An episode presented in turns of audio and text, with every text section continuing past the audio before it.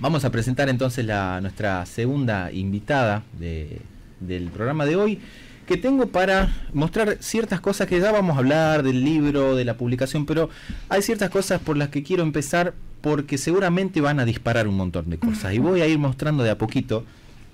Para los que, bueno, están escuchando por radio, les voy a ir diciendo, pero después pueden ver en YouTube el video. Primero, este librito que es Hojas de hierba de Walt Whitman. A ver qué es lo que le dispara, qué es lo que, qué es lo que estuvo dando vuelta ahí este hermoso hombre.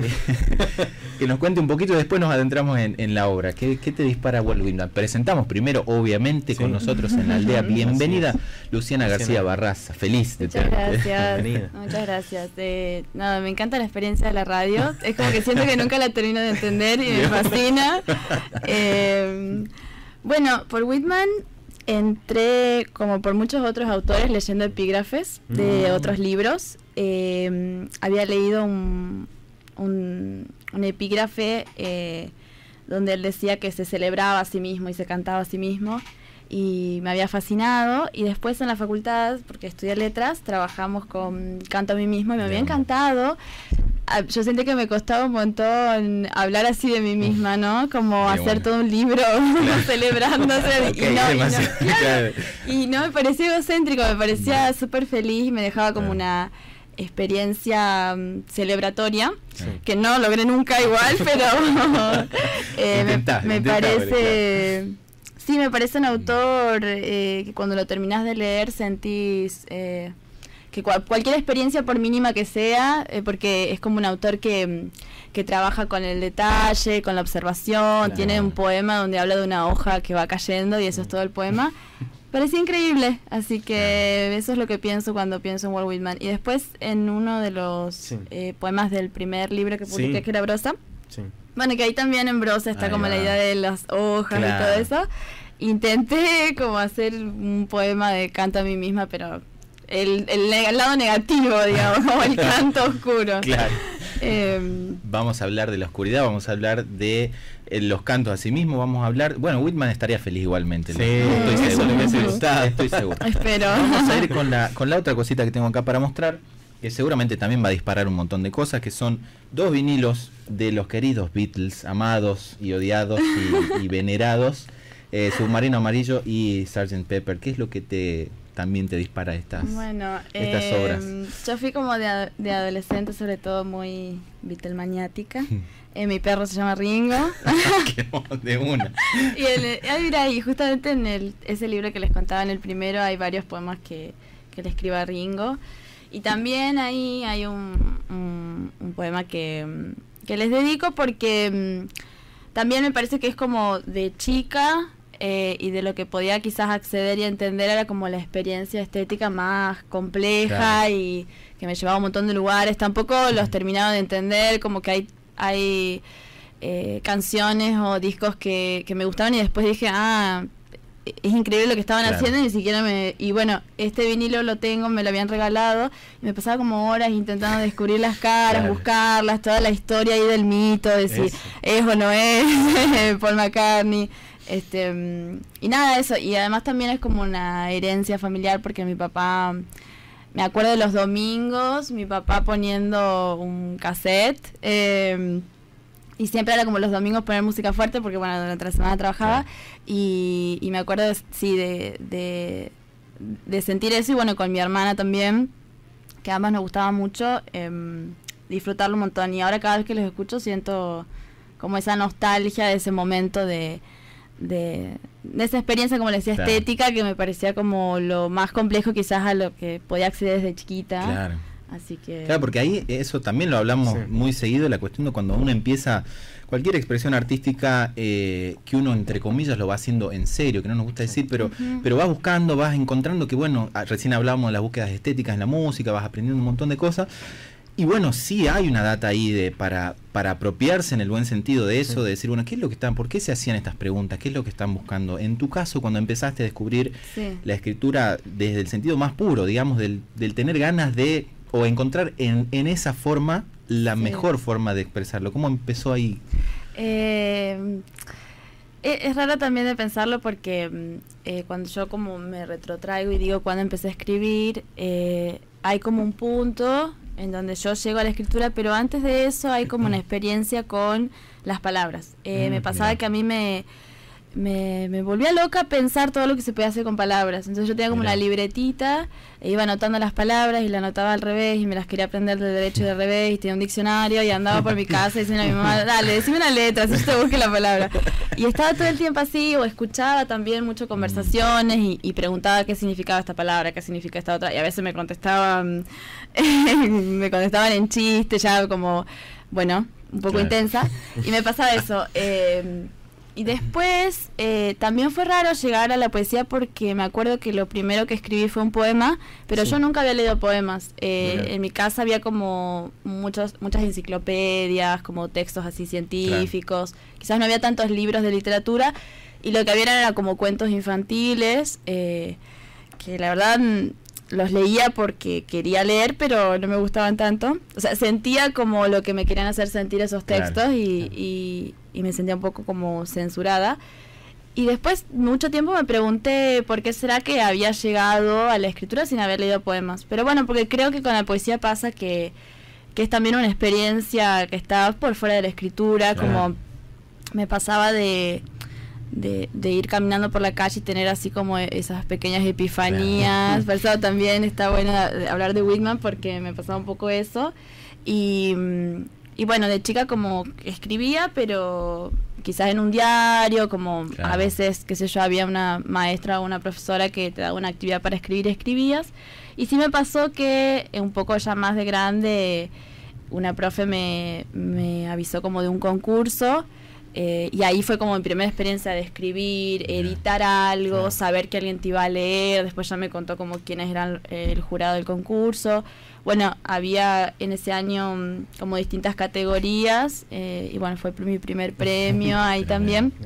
Y eso sí me dio como más allá del premio el, la experiencia esa de ser leída. siento que sí le dio como, como un poco más de, de entidad a eso que estaba haciendo como eh, creo que eso es también muy importante, eh, esos dos momentos, como el momento en que empezás a escribir y te das cuenta que, que lo disfrutás y que es algo que, que querés seguir haciendo, aunque no siempre sabes hacia dónde va, y ese momento también del que alguien pueda leerlo y recibirlo.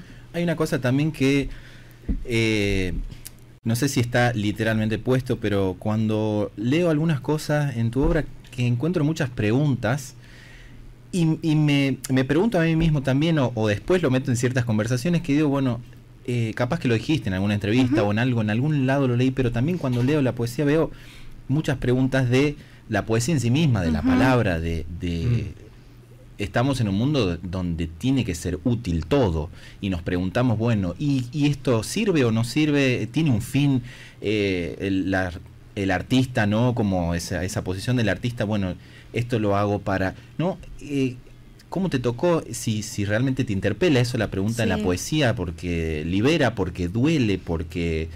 ¿Cómo fue esas, esas preguntas que te... Sí, eh, creo que cuando me fui haciendo más grande, se fue haciendo también más grande esa duda, porque mm, eh, me pasó, por ejemplo, de tener momentos en que yo estaba en situaciones como de, tener que resolver cosas y estaba como sentada en mi cama escribiendo un poema. Y en ese momento también decía como hay algo un poco patético en esto que estoy haciendo.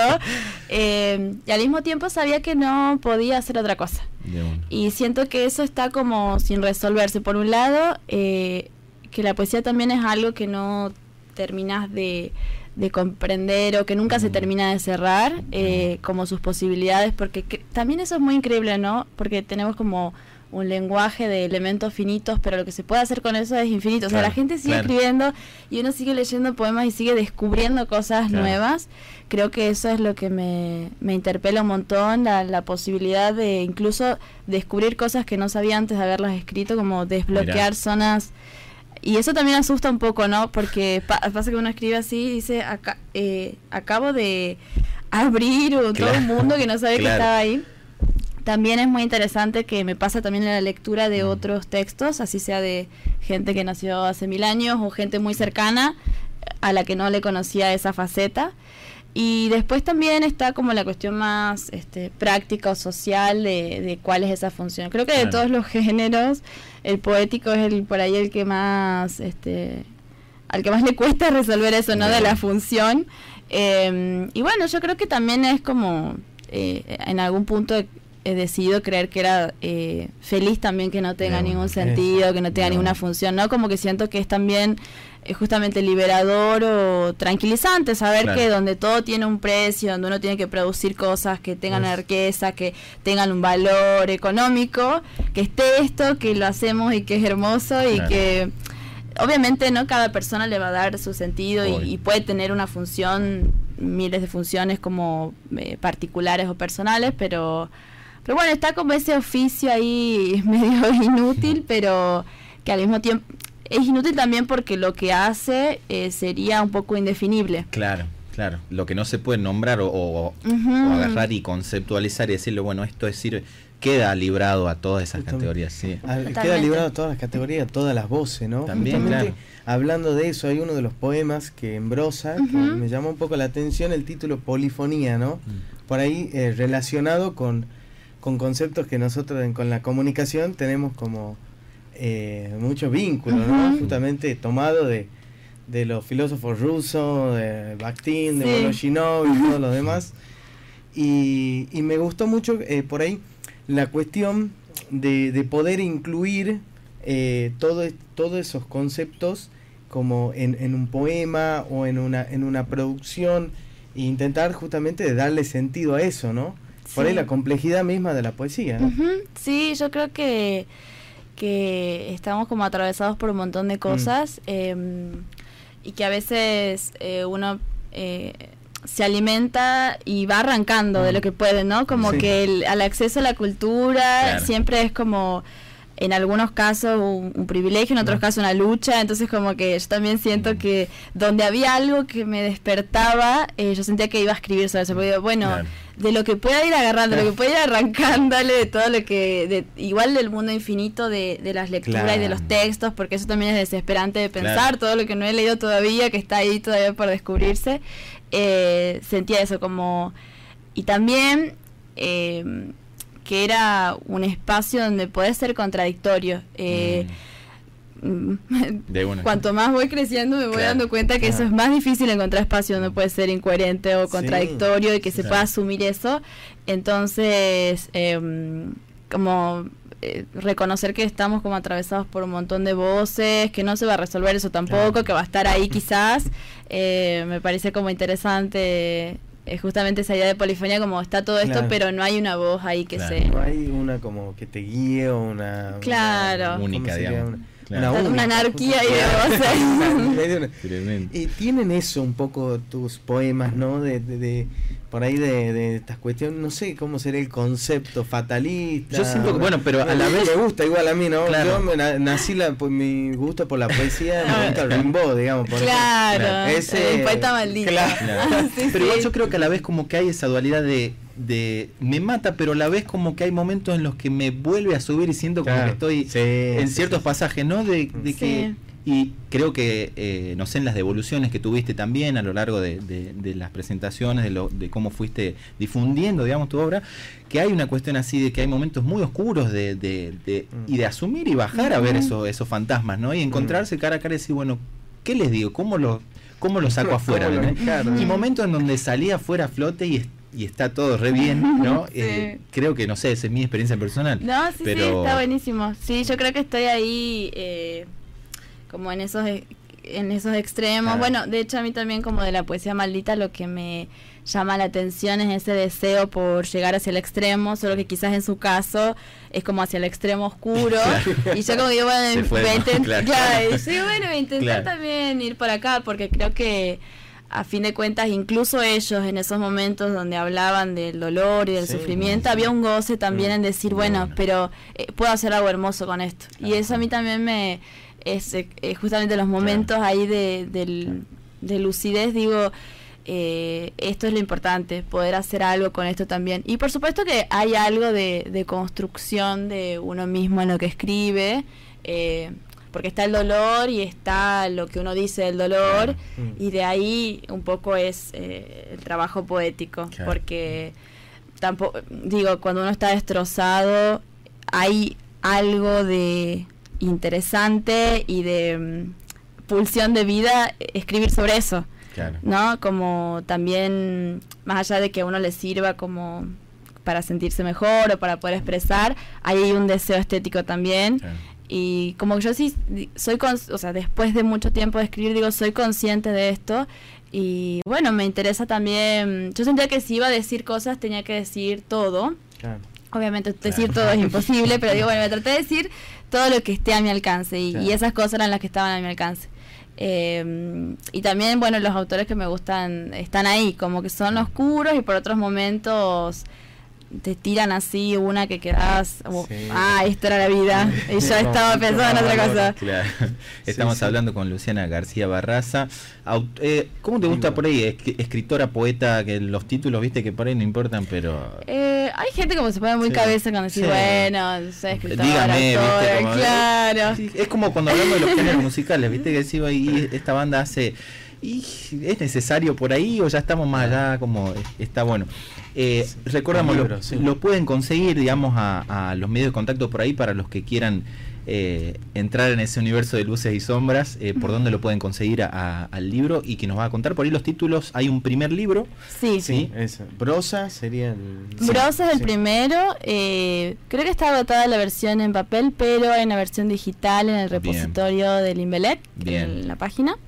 Y eh, los últimos libros los publiqué por Gerania, se pueden comunicar por las redes de Gerania, en Instagram o Facebook o Twitter. Perfecto. Y ahora está justamente en la Feria del Libro, así que... Buenísimo. El libro La Casa de los Gallos. Eh, el, claro, el el sería un el, el tríptico, como los, salieron los tres juntitos. Sí. Ah, listo, buenísimo. Entonces pueden encontrar los tres ahí en los tres, si no tus redes sociales ahí que te. Ay, no tengo redes sociales. Ah, qué hermoso. Uy, otro tema para tocar, hermoso tema para tocar. Qué lindo. Qué lindo. Bueno, justamente iba a ir para esa parte, ¿no? Ah, para esa parte de la de volvemos a esta cuestión de la utilidad. No, si sos escritor y estás presentando libros, tenés que tener redes, tenés que tener activas, porque te... volvemos a esos desafíos de decir no. no, pero la editorial te tiene que decir. y está buenísimo también, ¿no? De, esas decisiones y de esos riesgos, porque quizás en el mundo editorial, si nos vamos por ahí, es como decir, eh, son riesgos, pero artísticamente hay otros riesgos más zarpados por ahí que, que, están buenos y, no sé, no sé cómo lo ves vos, digamos, esa... Eh, sí, me pasó que no uso desde hace mucho tiempo, entonces no en algún momento habrá sido una decisión. Creo que ahora me resulta tan raro como si a alguien que tiene redes le dirías como que no las tenga. Es ese nivel de extrañeza. Y sí, eh, justamente hay riesgos porque creo que hoy es un gran medio de difusión, de lectura, como de llegada. Me parece que en ese sentido está buenísimo. Pero también yo sentía que... Mm, que en mi caso iba a ser un gesto artificial porque no, no hago nada por ahí, entonces como de repente por ahí tampoco iba a pasar lo que escribo. Y también hay algo como de la experiencia de lectura, eh, que yo sentía que me, me gustaba pensar la escena de lectura como con mucha intimidad. Entonces sentía que por ahí, en los espacios donde se puede difundir, eh, me parece un poco raro, ¿no? O sea, como la lectura de un poema y después pasar a una publicidad. Como que no me parecía mal, pero digo, bueno, yo prefiero quizás otro otra experiencia de lectura. bueno. Eh, y nada, eh, es como me no estaba ahí hace un montón de tiempo y digo, bueno, quizás ya, ya no voy a estar por ahí. igual siento que, que, eso también está mal porque se, pienso, trato de pensar en otros circuitos y ahí sí siento como que la, se vuelve como más comunica, comunitario, como de boca en boca, como tratar de generar otras redes más personales. Por ahí siento que eh, a la gente le resulta muy raro tener que hablarme a mí directamente por WhatsApp, ¿no? Y como que me dicen, ay, no sé, le pedí tu número a tal persona porque no sé cómo contactarte. y digo, claro, y digo, a mí me resulta raro, eso me, parece interesante, como llegar así directamente. Por eso digo, Whitman estaría muy orgulloso. Qué bueno. Eh, bueno, ya nos quedan los últimos minutitos. Yo también quería. No, eh, se nos pasó muy rápido. Soy muy habladora. No, no, también es que necesitamos dos horitas. no, nos vamos a mudar a la noche, a la, madrugada, quizás, no hay hablar. Eh, no, pero bueno, eh, pensaba eso también de, de qué bueno que, unido a esto que decías de las redes, de no tener también en la poesía se está dando esa discusión de los formatos, de que hay poesías que inclusive no salen en ningún lado, solamente en Instagram, el tema de la imagen, en todo, que son discusiones totalmente eh, válidas, pero eh, volvemos a esa cuestión de la cantidad de voces que hay, ¿no? Hay una propuesta que te dice, bueno, esta es mi propuesta, mi elección. Eh, va en contramano de un montón, pero también seguramente son varios y varias que, que eligen el mismo camino, los mismos formatos por ahí, que al fin y al cabo lo que cuenta es lo que se dice, lo que cómo llega. no importa si sea por Instagram, por libro, por redes, por lo que sea. Pero, Totalmente, me parece que lo importante es que esté en el lugar que esté. Eh, también hay poesía que se dice y no se escribe, eh, mm. como que siento que, que, todo eso existe y todo se alimenta, porque yo también este, leo por ahí un montón de cosas, de libros que no los tengo físicos, o eh, nos pasamos poemas por WhatsApp, y, me parece que ah, genera como un circuito que todo el tiempo está como en ebullición eh, y eso es como genial también. Los primeros eventos, te recordamos por ahí en, Perfectos Desconocidos, que se hacían, ¿no? Que era un grupo eh, para eh, tener una experiencia, ¿no? Más allá, más allá de la poesía, de hasta sensorial, de ver, de escuchar, de sentir. Eh, la verdad que eh, eran muy lindos y bueno, esperamos todo. Van a volver. si no nos mandan mensajes nosotros en, las redes y les decimos, bueno, mira, en tal lugar. A partir de mañana la aldea se acaban las redes. nos vamos a parar en la plaza. ¿Quién nos fantaseó alguna vez con no tener redes? Yo muchas veces, perdón. Hablando la verdad que muchas veces fantaseé con eso. Eh, bueno. Eh, nos retiramos con un poema, puede ser. Sí, yo, yo quiero. leer alguno? Sí, voy a leer uno. Así. A ver, cortito. Así cerramos. Bueno, este, bueno, voy a leer uno que tiene. A ver, que tiene la. Ahí la oscuridad y la luz, como hemos venido a trabajar, eh, hablando. Cerramos entonces con el poema. Termina el océano y se va a la aldea. Muchísimas gracias. Hasta el próximo viernes. Si yo no supiera que esta mi mirada sobre aguas que caen es la carta que le escribo al mundo. Si no respiraran antiguos volcanes con mis poros para dar luz con su rencor a la tierra, y no cantara el gallo para iniciar su día cuando yo abro los ojos, si no creyera que mi piel repite alguna herencia de India que corrió y cayó, para que nadie más la corriera y la tirara, y no viera que el color de los hálitos de este polvo es tan igual a mi voz, cuando digo tengo miedo o yo amo, que triste o afortunadamente se parecen a la miel o a los maíces cocidos y también a mi sangre que no es roja sino dorada. Si no pecaran la mentira de creer que hablo de la muerte por fuera, de la palabra con que hablo de la muerte, y si no intuyera que la estupidez es una forma de la magia, me daría vergüenza la paz de entender que solo los muertos ya no pueden morir, y por estas cosas yo cuando venía, caminando por la ruta del volcán, Quise tirarme, madre, pero pensé en vos.